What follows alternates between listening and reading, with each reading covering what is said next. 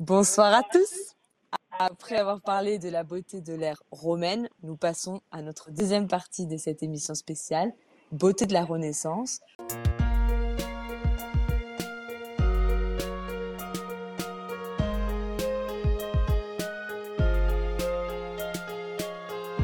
Ma rubrique préférée, c'est Les auditeurs t'imaginent.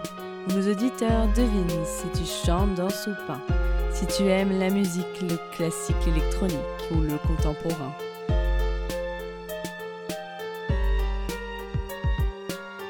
Mes auditeurs estiment si tu fais plus ou moins, que ton âge à ta voix et à ton expérience, à tes produits, tes choix, tes avis, tes exigences, partagés en transparence.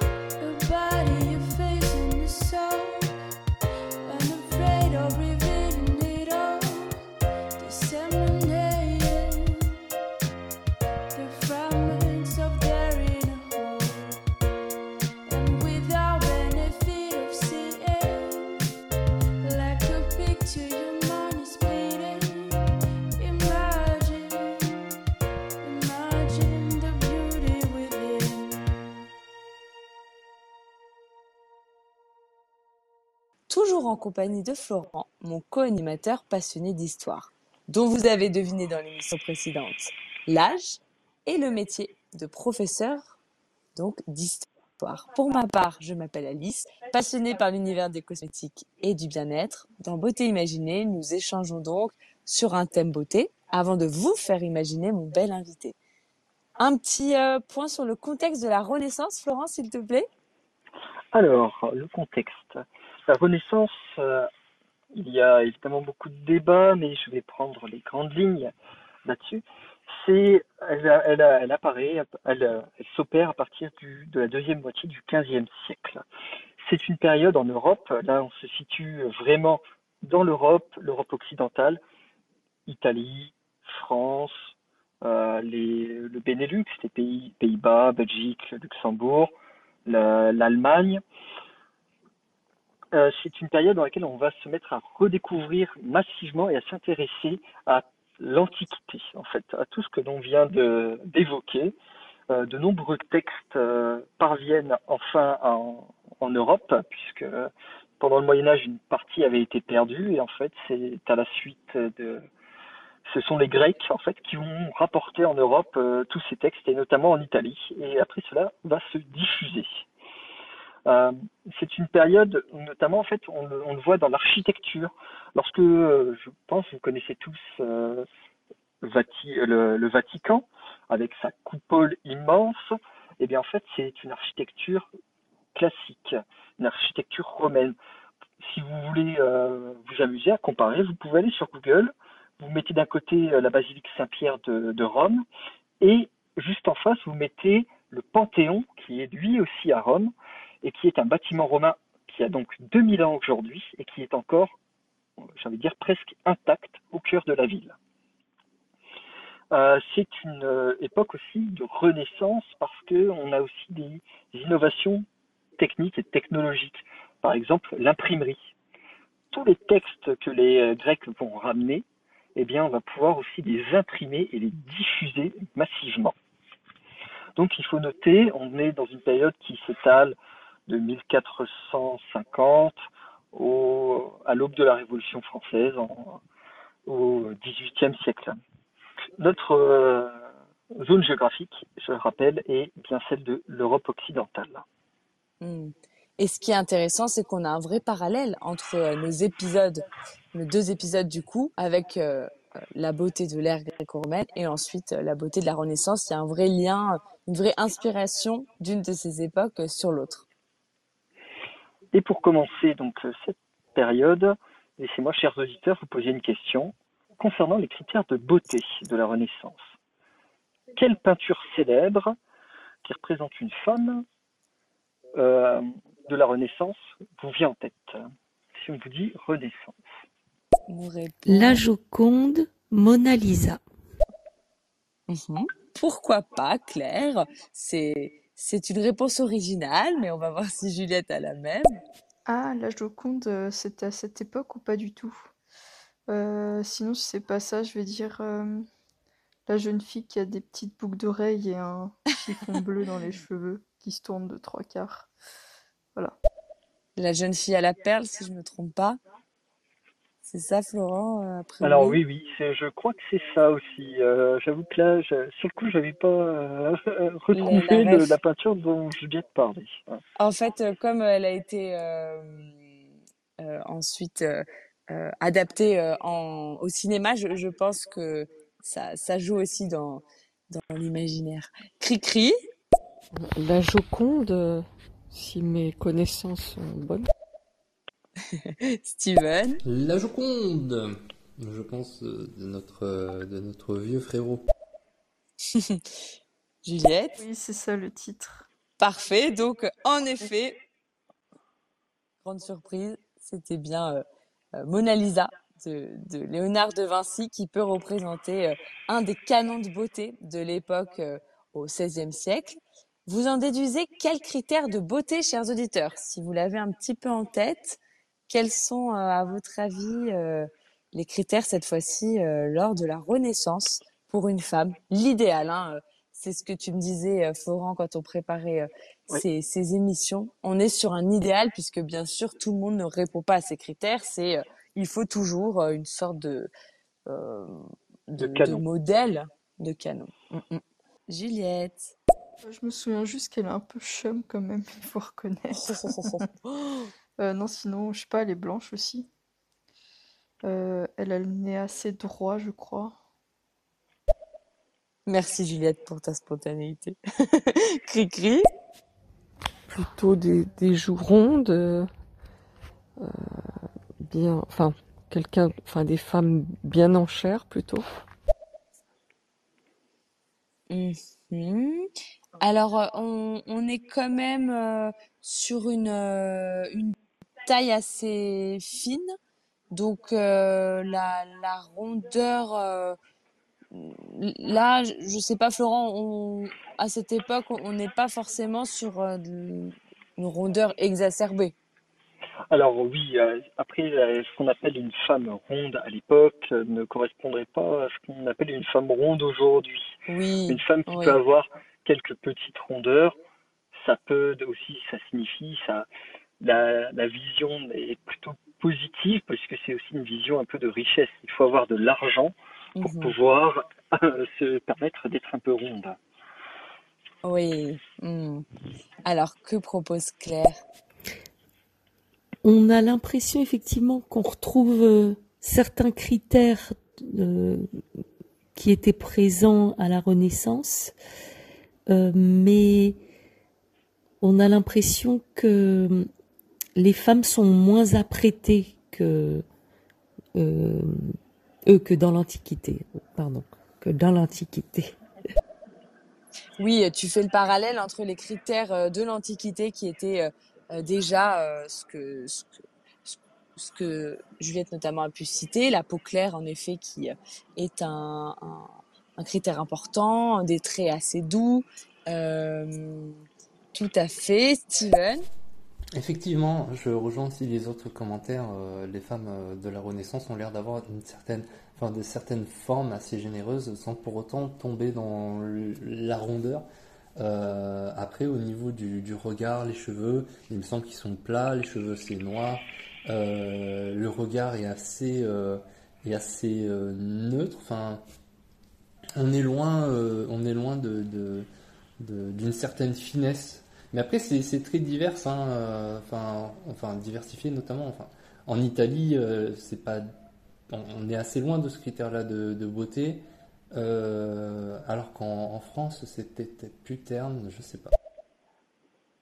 Alors dans l'ensemble, il y a une certaine harmonie des canons, hein, Florent, entre l'Italie et la France, puisque la, la, culture était assez liée à cette époque. Alors oui, alors il y a évidemment, comme euh, Steven dit, il peut y avoir des variations. On est sur une période qui est relativement longue hein, en termes de temps. On est sur près de trois siècles, un peu plus de trois siècles. Mm. On peut, on est sur un espace aussi géographique qui est large. Je ne l'avais pas forcément précisé comme pour les Romains, mais évidemment qu'il peut y avoir des variations dans, dans, des espaces aussi grands et dans des temps aussi différents. Mais on a, on peut toujours avoir ce, cette euh, il y a toujours des, des invariants, en tout cas. Il y a, il y a des choses qui ne Mhm. bougent pas à travers euh, le temps. Et ça, c'est Alice qui vous en parle. Et oui, donc euh, dans l'ensemble, on a un visage assez euh, ovale et un grand front. Sachez qu'on pouvait s'épiler le haut du front, le début des cheveux, en fait, pour euh, agrandir ce front euh, visuellement. La chevelure, euh, contrairement à ce que Steven tu as dit, est plutôt dorée et ondulée dans l'idéal. Donc pas pour Mona Lisa en l'occurrence, mais euh, sinon c'est le blond vénitien qui est le le- l'idéal à, à atteindre. Euh, la peau claire, euh, Juliette l'a dit, yeux plutôt foncés rouge et lèvres vermeilles, poitrine petite mais ronde. Euh, Je crois que ça c'était vraiment le, la même, euh, le, le même critère tout à l'heure. Des traits plutôt doux, une taille de guêpe, des jambes fines. Donc pour les, les, les exemples, les, les stars un peu de l'époque, vous nous direz si vous les connaissez. On avait Catherine Sforza, Diane de Poitiers, euh, Cassandre Salviati, Lucrèce Borgia, Simonetta Vespucci et Mona Lisa, bien sûr. Alors, chers auditeurs, quelles sont les deux vraies différences que parmi toutes celles citées par Alice euh, que vous pouvez distinguer par rapport à la période romaine? Oui, tout à l'heure, on vous a listé tous les critères de la période gréco-romaine, romaine, et là, vous avez eu la liste de, des critères de beauté pour euh, la Renaissance. Est-ce que vous relevez euh, des différences quand même, Steven? Ouais, ça me fait pas penser pas mal à la naissance de Vénus, du coup, comme, euh, comme tableau, il me semble. Je sais même plus si on l'a énoncé lors de, de ce live, mais effectivement, c'est une femme assez grande, blonde, avec des formes élancées, euh, et des seins assez, assez, assez petits au final, c'est vrai, cachés. Ouais. Tout à fait, Steven. Alors, euh, Claire? Euh, ce qui paraît nouveau, c'est l'histoire de ce grand front. Je ne sais pas ce que ça signifiait. Mhm, Bien vu.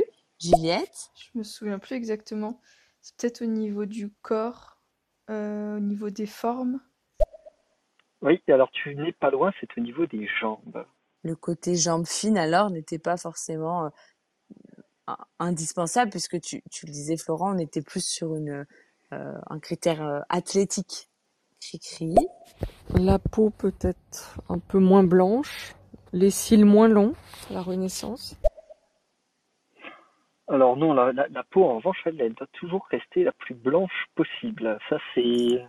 Là encore, les femmes riches ne travaillent pas en extérieur, elles ne travaillent pas. Donc elles ne sont pas euh, bronzées. Oui, oui, ça, ça fait partie des critères euh, assez semblables. Donc, dans l'ensemble, hein, tu l'as dit, c'était le grand front et euh, Mm. les jambes plutôt fines qui diffèrent. Mais c'est assez fou de voir qu'à euh, plus d'un millénaire d'écart, on, on est euh, sur des critères assez semblables finalement. On a un commentaire de Thomas, l'ami des sorcières. Salut Thomas. L'histoire de montrer son front que comme style de beauté, il me semble que ça se faisait déjà au Moyen Âge, ou peut-être fin Moyen Âge, début Renaissance. Je pose juste la question comme ça. Alors oui, fin Moyen Âge, début Renaissance. C'est un critère qui apparaît à cette époque. Mhm, mhm. Steven? Au final aussi, pendant la Renaissance, il n'y avait pas la naissance de, de, de parfois la, la- la grain, le grain de beauté, notamment euh, la mouche. Euh, Ou alors c'est plus tard. euh, Est-ce que c'est à ce moment-là que c'est arrivé? Tout à fait. On va euh, en parler un peu plus tout à l'heure. Euh, T'as raison, c'était euh, un, vrai élément esthétique. Alors, une question à nos auditeurs, Florent? Alors, j'en ai, je l'ai évoqué tout à l'heure, mais pouvez-vous me rappeler quelle invention va être la clé pour les échanges des idées et des idéaux à cette époque? Mhm. En attendant, on va écouter Steven. Eh ben, bien content, je me surpasse moi-même ce soir. Terrible. Mhm. J'ai, ça a haché de mon côté, toi, Florent. Tu, tu as bien entendu? Euh, oui, j'ai, j'ai, euh, je, je crois, en tout cas. Eh ben, bien content, je me surpasse moi-même ce soir. Terrible. Oui, D'accord. c'était le Bien terrible, c'était. Claire? L'imprimerie. Oui. Est-ce que tu Bien aurais joué. une date claire pour cette imprimerie? Ah oui, on veut des, des, des réponses super précises ce soir. On est sur la, la rigueur parfaite. Alors, est-ce que quelqu'un connaît euh, la date de l'invention de l'imprimerie? Car c'est bien, c'est bien les l'événement euh, assez euh, central euh, dans dans la Renaissance. Euh, alors, je ne sais plus si c'est au 15e siècle, euh, je- euh, 1500, 1505, 1515. Alors non, c'est avant. C'est un peu avant. Juliette. 1712. Peut-être un peu trop précis et un peu trop lointain. euh, Steven. Ouais, je crois que c'est le 1450 par Monsieur Gutenberg. 1450. Hmm, précis. Eh bien, c'est Steven qui a raison. C'est Gutenberg en 1450, qui a d'ailleurs le tout pre- a imprimé le tout premier livre, la Bible. Ah, évidemment. Hmm. Thomas. 1450, euh, Gutenberg? Mais euh, il me- après, euh, il y a des villes qui se disputent euh, où a été créée l'imprimerie, mais je pense que c'est Strasbourg, moi. Alors, euh, je ne... pour moi, ce n'est pas Strasbourg qu'il met, euh, qu'il met en place l'imprimerie, mais en tout cas, c'est c'est à lui qu'on peut euh, attribuer les, notamment l'utilisation de, euh, de la typographie métallique, en fait, des pièces métalliques, parce que l'imprimerie, on avait des formes d'imprimerie, les Chinois avaient des formes de proto-imprimerie, si on peut dire, mais c'était avec des caractères en bois, ça s'usait, et c'était clairement moins efficace que le système que va mettre en place Gutenberg. Alors. Il me semble qu'il y a un super reportage sur Arte à ce sujet, sur euh, pourquoi ça a été la Bible, etc., qui explique vraiment euh, euh, la naissance de, la naissance de l'imprimerie et sa euh, propagation euh, en Allemagne puis en Europe. Super documentaire, et j'espère bien que ça soit Arte.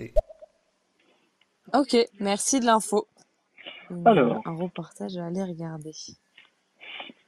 Cette, un- cette invention de l'imprimerie, elle, elle va permettre la diffusion, donc autrement que la Bible, de livres de beauté. Euh, on en trouve de nombreux exemples, notamment à, à l'époque, c'était évidemment en Italie, et particulièrement dans la ville de Venise, qui produit de nombreux livres. On retrouve par exemple le recueil des secreti, donc secrets, euh, qui parlait de la beauté féminine et des codes qui euh, lui correspondaient. C'est un livre qui va évidemment se répandre en France.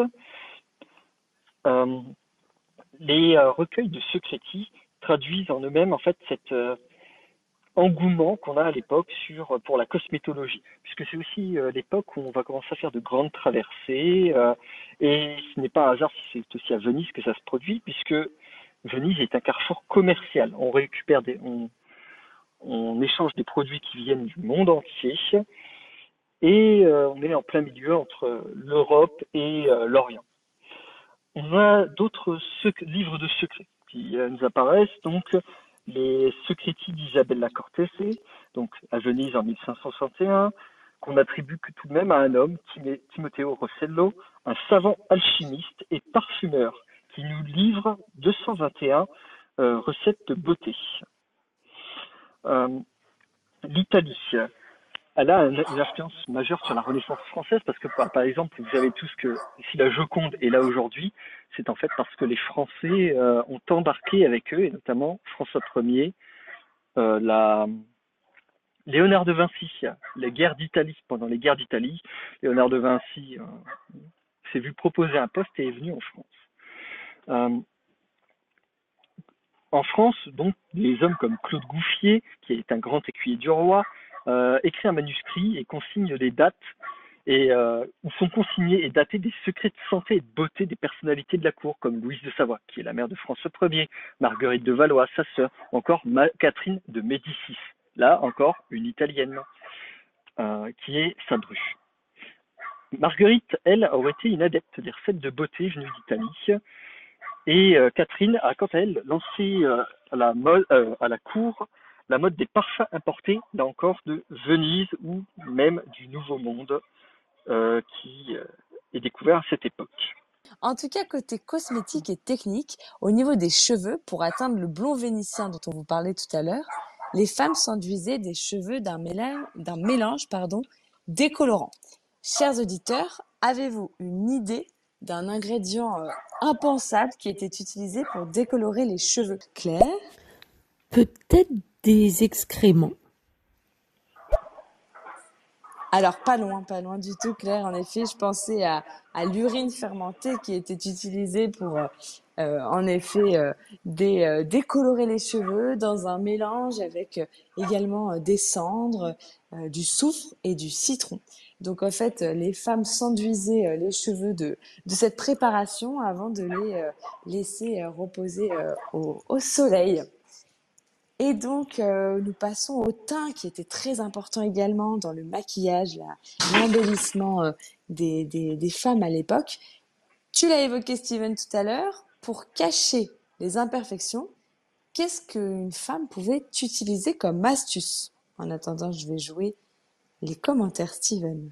Mais au final, euh, moi, ce que l'histoire m'apprend, surtout, euh, de ce que je peux en tirer comme conclusion, c'est qu'il y a toujours eu un idéal de beauté euh, fantasmé par, par le biais de bon nombre d'a- d'artistes qui ont du coup eu un impact sur des générations et des générations de femmes qui ont essayé de tout faire pour se plier à cette, à ces critères de beauté pour correspondre à je ne sais quel but au final. Enfin, vraiment, c'est assez. euh, bref, une pensée comme ça. Après, on en fait ce qu'on veut.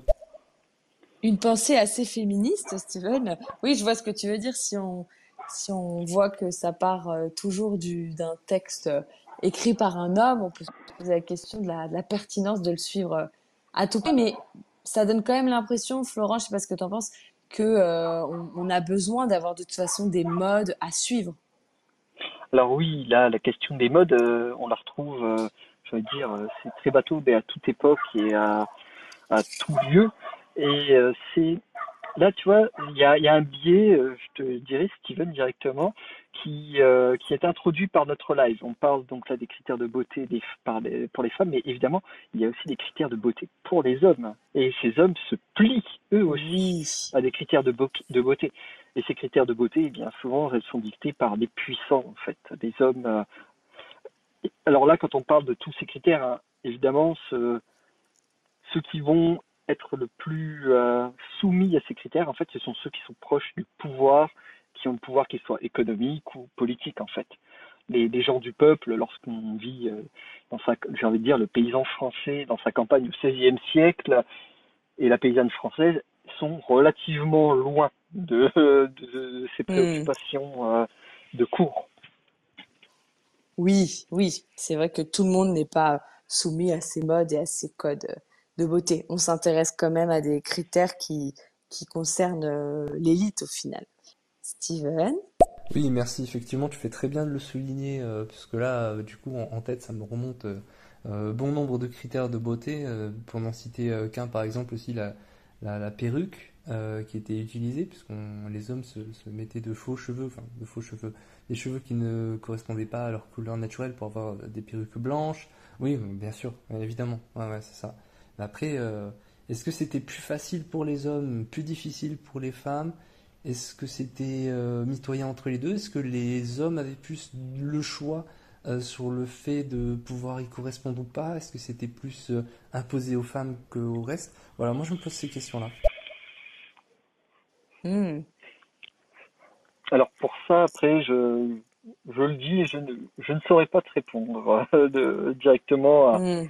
à la- qui recevait le plus de pression euh, à ce niveau-là. En tout cas, pour euh, l'épisode précédent sur l'ère gréco-romaine, euh, tu disais que le, le, le sujet voilà, de la cosmétique et de l'embellissement était quand même avant tout euh, réservé aux femmes. Donc, est-ce que ça a été euh, de tout temps comme ça ou est-ce que à la Renaissance, il y a eu euh, autant de pression Ah pour ben, les hommes à, à Après, méditer? le- l'objectif, tu enfin, l'objectif, le, le- j'ai envie de dire que le travail principal d'une femme riche, c'est de faire de la représentation. Elle se doit d'être belle, en fait. Elle se doit de correspondre à, à ces critères parce que c'est presque son métier. Oui, parce que contrairement à l'Antiquité où tu disais qu'on attendait des femmes qu'elles travaillent tout comme les hommes, à la Renaissance, dans les milieux aisés, la femme, bien sûr, ne travaille pas. La, la riche romaine, attention, la riche romaine ne travaille pas. Ah, d'accord. C'est toujours, une caractéristique. Les riches n'ont pas besoin de travailler. Ce sont les, euh, ce sont les, les, classes euh, inférieures qui travaillent, les femmes des classes inférieures. C'est pour ça que la femme, là encore, euh, de la Renaissance, est blanche. Elle, a le teint hmm. pâle, dans l'idéal. Hmm, oui, elle ne s'expose pas aux travaux d'extérieur qui vont la, la, la, faire bronzer. Donc, il faut qu'elle soit la plus pâle possible. C'est ça. Mhm. Et alors, pour revenir à notre question euh, concernant les imperfections à dissimuler, Juliette nous a proposé euh, l'argile pour cacher euh, des, des, boutons notamment. Et en fait, c'était les mouches qui étaient utilisées pour cacher les boutons, et notamment ceux de la petite vérole. La petite vérole, c'est une maladie très contagieuse qui sévissait à cette époque de la Renaissance et contre laquelle on a ensuite trouvé un vaccin en 1796. Et donc les mouches, ce sont finalement un morceau de, tissu, une pastille de tissu qui peut euh, prendre plusieurs formes. Une fois l'épidémie de variole retombée, les mouches étaient utilisées uniquement comme un accessoire esthétique finalement. Donc les femmes les plaçaient à différents endroits selon leur humeur euh, ou selon le message qu'elles voulaient faire passer. Par exemple, une mouche placée près de l'œil signifiait qu'on était passionné, quand une mouche sur le nez traduisait plutôt un comportement effronté ou rebelle. Euh, dans le décolleté, cela voulait dire euh, qu'on était généreuse. Donc voilà, c'était même possible d'emporter une dizaine pour passer plein, plein d'informations.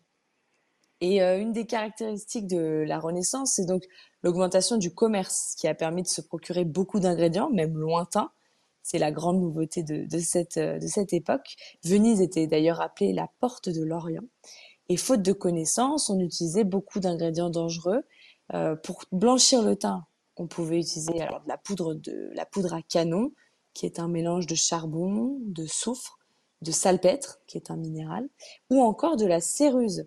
Et ça, c'est un pigment blanc très toxique, donc euh, qu'on avait évoqué dans l'épisode précédent, issu du plomb et euh, qui provoque donc euh, de, des, des, maladies très très graves. Commentaire de Steven.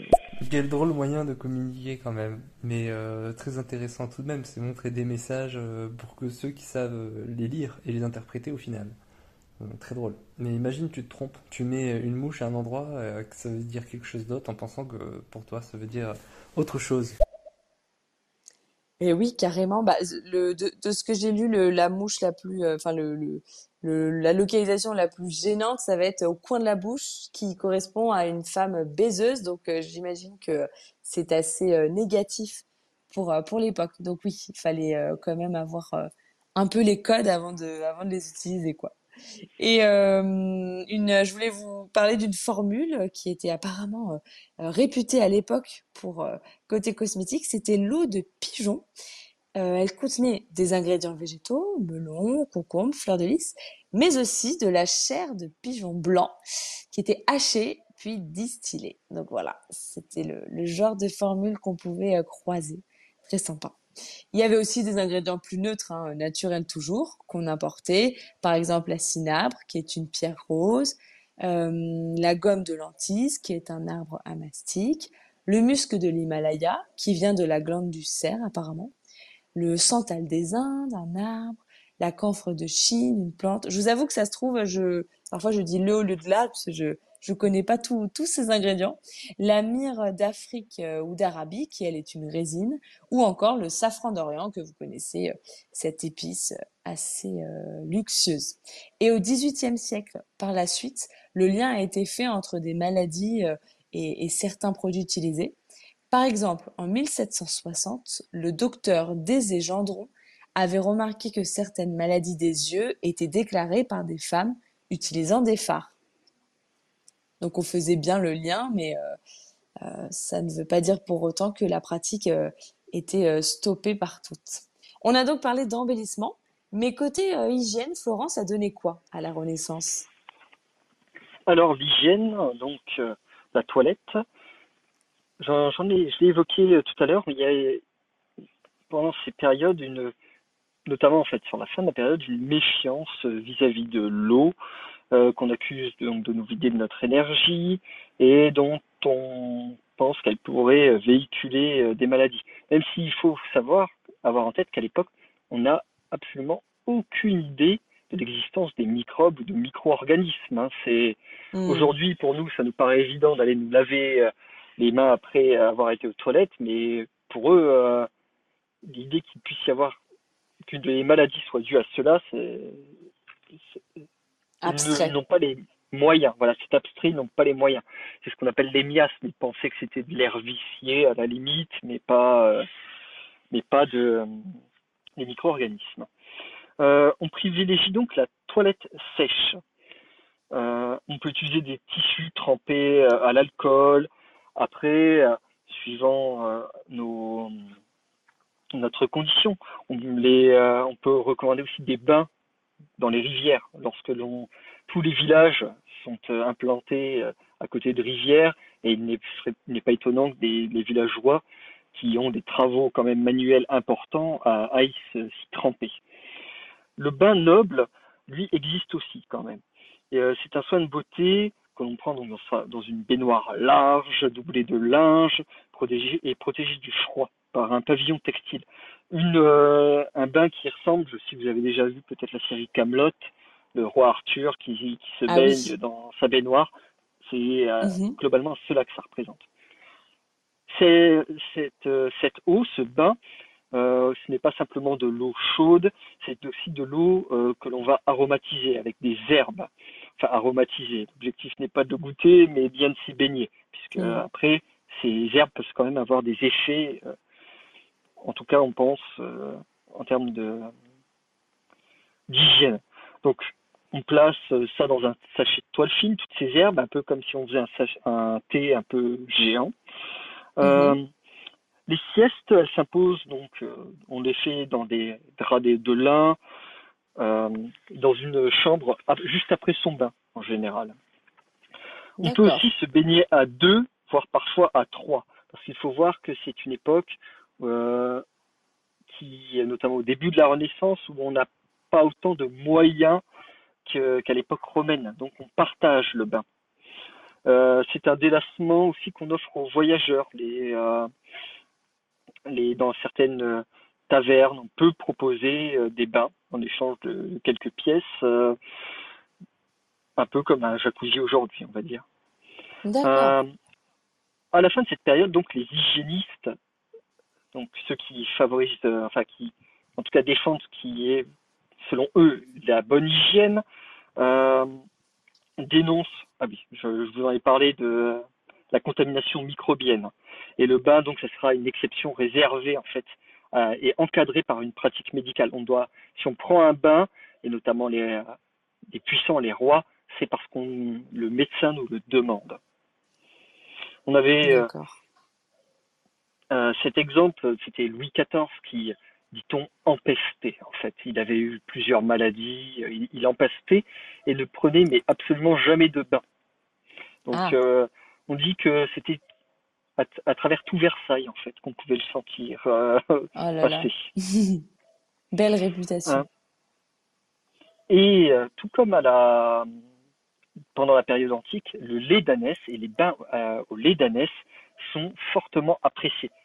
En effet, le lait d'ânesse, ce n'est pas de l'eau, donc euh, les risques euh, sont, euh, selon eux, beaucoup plus limités.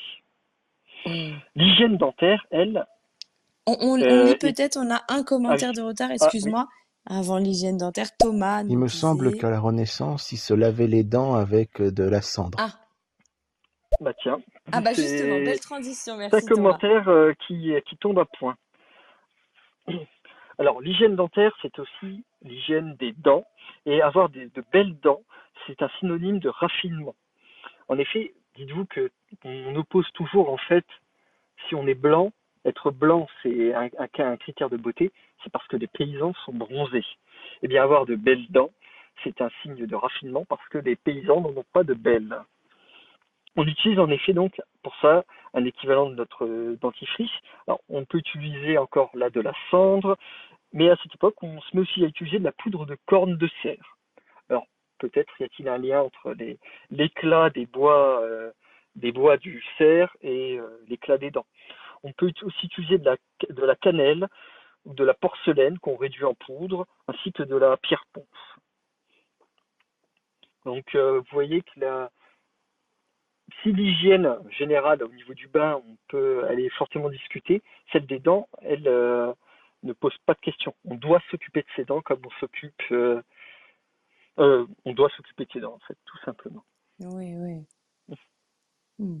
Et ça me permet d'enchaîner avec les, les, parfums, puisque pour couvrir une hygiène pas toujours quotidienne, quoi de mieux que le parfum encore une fois, au Moyen Âge, les parfums étaient vraiment réservés à l'élite, alors qu'à la Renaissance, ils ont été adoptés par la bourgeoisie aussi, puis par les autres classes sociales progressivement. Et d'ailleurs, certains parfums sont utilisés comme des remèdes. On prescrit, donc tu le disais, des bains aromatiques pour soigner certains maux. Et euh, Nostradamus, par exemple, revendiquait une pastille efficace contre la peste à base de cire de cyprès, de d'iris et de girofle. Alors, sur Instagram, chers auditeurs, je vous ai montré une recette d'un parfum qui aurait été inventé vers 1370 et qui était très en vogue à la Renaissance. C'est l'eau de la reine de Hongrie.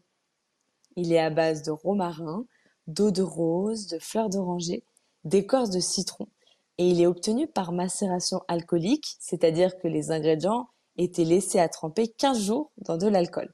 Je voulais vous raconter un petit peu son histoire, ou plutôt sa légende, à cette eau de la reine de Hongrie. Ce serait le premier parfum dont on ait la trace à la Renaissance. Et l'histoire, c'est que vers 1370, un ermite aurait offert ce flacon à la reine de Hongrie qui avait 72 ans en le présentant, voilà, justement comme un remède, un élixir de beauté. La reine souffrait de maux et elle l'aurait utilisé pendant un an avant de retrouver la forme et une certaine jeunesse physique.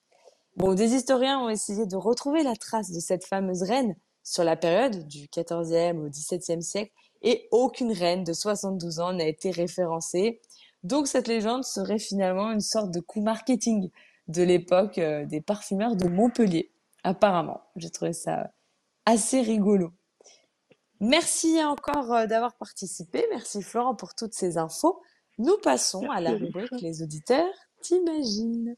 Chers auditeurs dans Beauté Imaginée, vous le savez, vous imaginez mon bel invité parce que l'imaginaire, c'est la force de l'audio. C'est donc à vous de participer. À nouveau ce soir, on vous fait deviner deux infos sur Florent. Son film préféré de tous les temps et son époque historique préférée. Qu'en pensez-vous? Est-ce que vous avez des idées à ce sujet? Je répète les deux informations euh, à deviner sur Florent, son film préféré de tous les temps et son époque historique préférée. Qu'est-ce que cela vous inspire? Tout à l'heure, vous avez deviné l'âge de Florent, 29 ans, ainsi que son métier de professeur d'histoire. Alors, Juliette a une proposition. Je vais dire Pulp Fiction et je réfléchis pour la deuxième.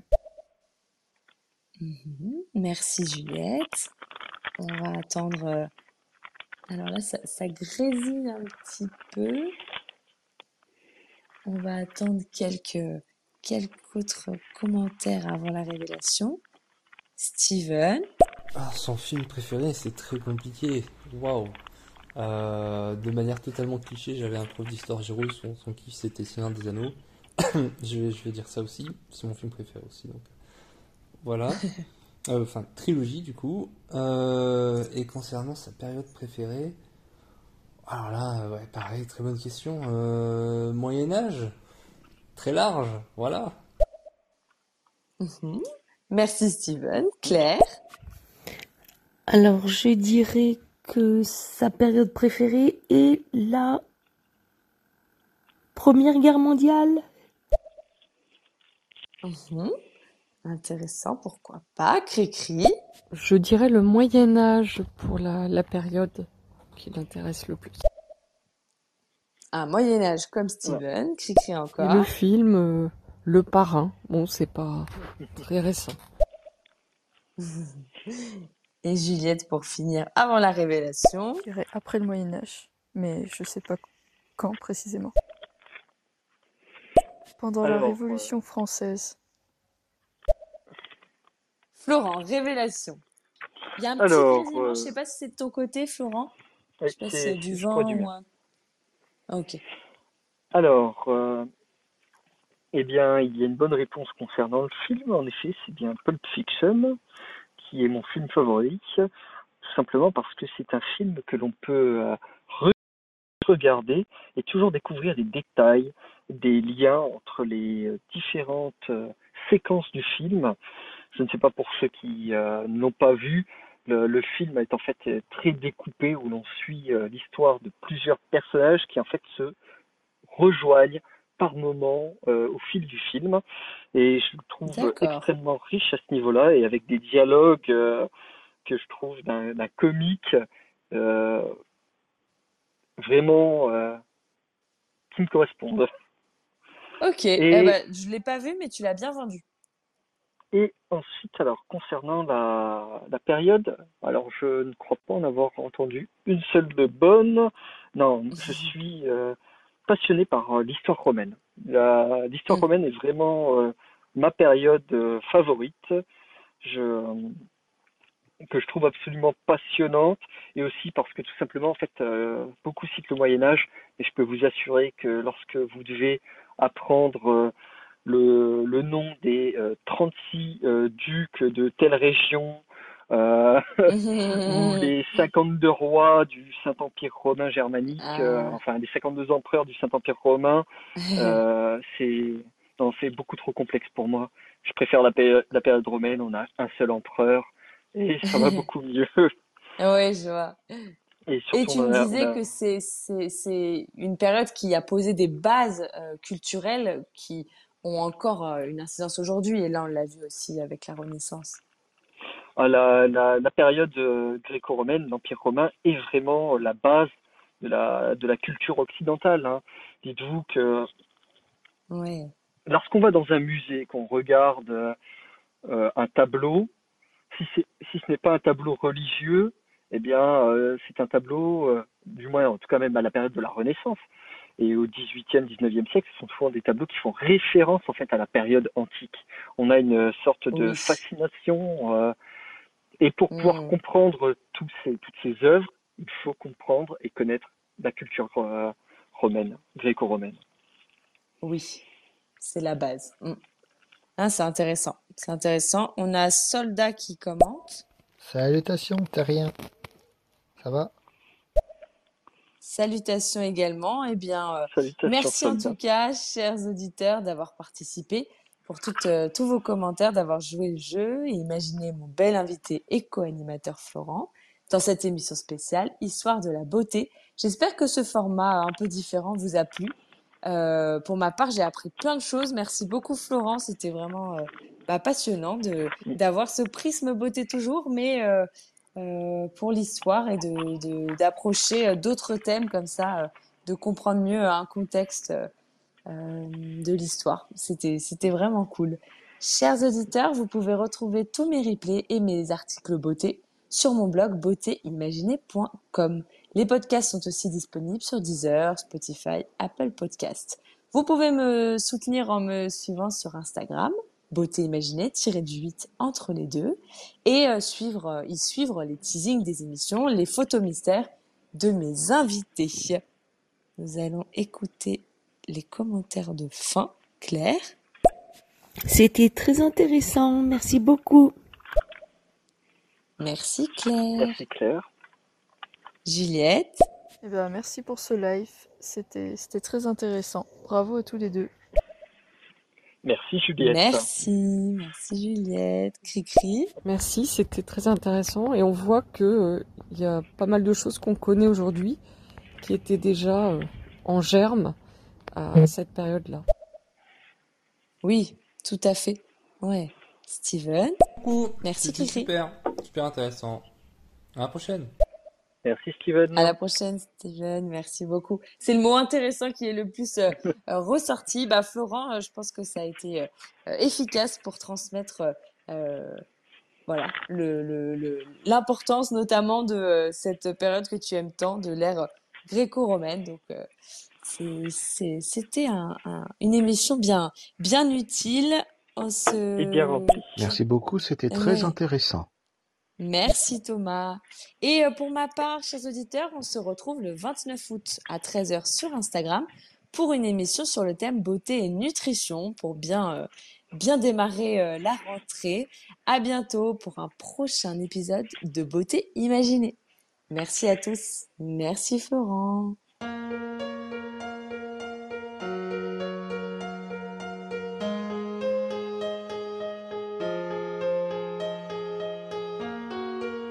Voici Beauté imaginée, deux voix et deux visages cachés. Une beauté vous est racontée, puis un visage dissimulé. Sa beauté vous est dévoilée, photo postée, Instagrammée. Un indice révélé sur cet homme ou cette femme. Beauté imaginée, c'est mon compte Instagram, sans accent, un tiré.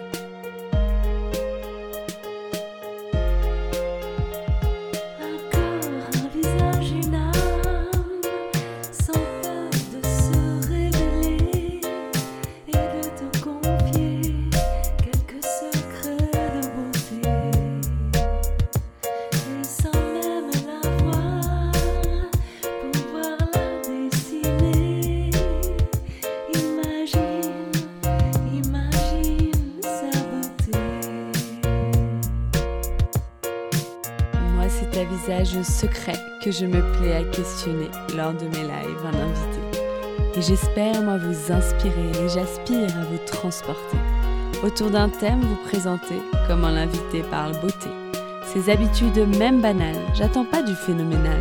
Je qu'on découvre son idéal de beauté, sa routine normale. Mes chers auditeurs, bienvenue sur Beauté Imaginée. J'espère vous avoir convaincu que j'aime quand vous participez. Allez cliquer pour commenter quand j'interviewe mon invité sur son approche de la beauté.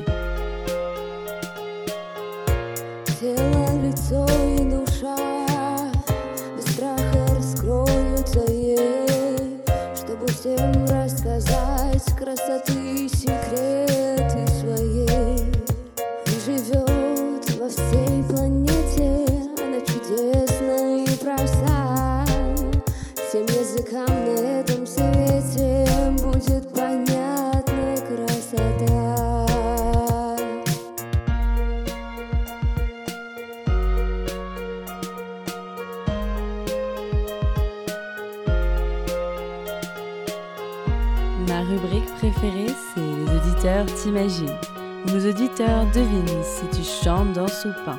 Si tu aimes la musique, le classique électronique ou le contemporain.